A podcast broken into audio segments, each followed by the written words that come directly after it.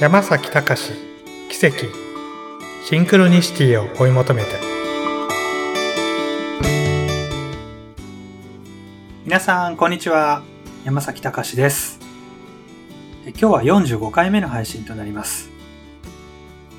2回にわたり手塚治虫のブッダを読んだ感想をお話ししましたがいかがだったでしょうか？先週は家族がテレビを見ていてコンビニの惣菜を買いたくなった。ってお話をいたしました。これとっても大切なことなので、今日もこの話題を少しお話ししたいと思います。最近のテレビ番組は明らかにテレビ番組そのものが商品やサービスの露骨な宣伝手段となっているというふうに感じています。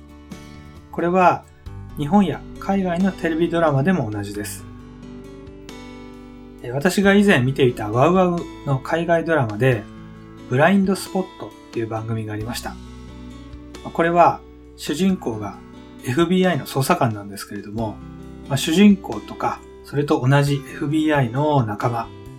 この仲間が乗っている車は必ず某日本企業の高級ブランドの車、統一されていました。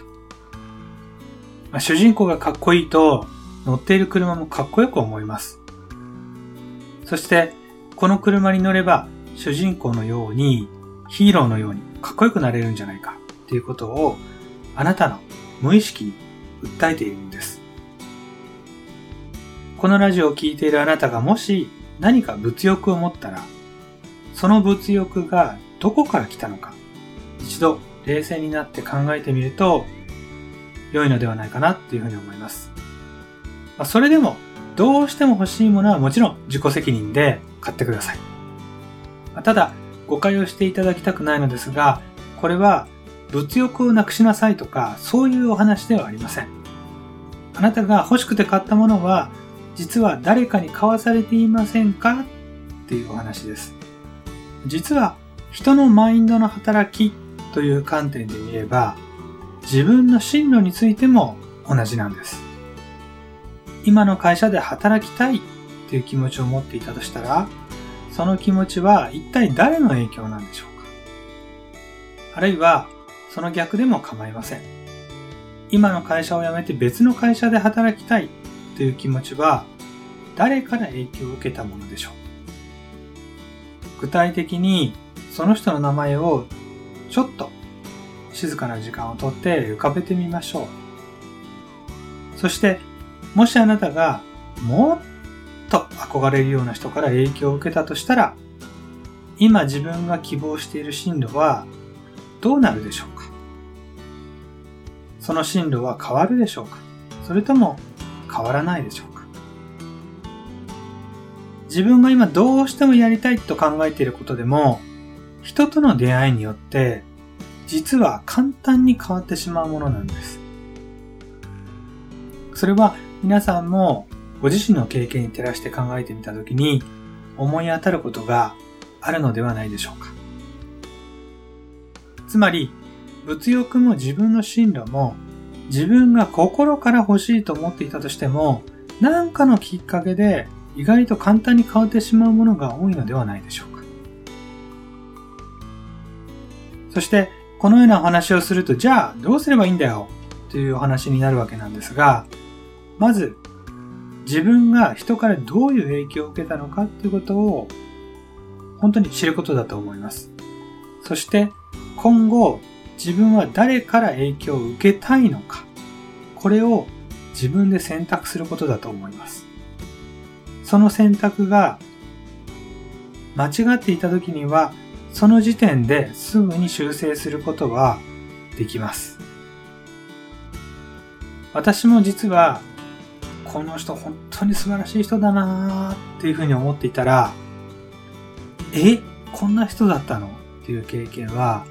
何度もあります。そして私の場合、基本的なことですが、言ってることとやっていることが違う人には、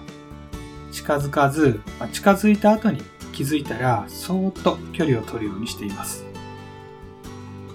あとは、恐怖で人を支配しようとする人にも距離を取るようにしています。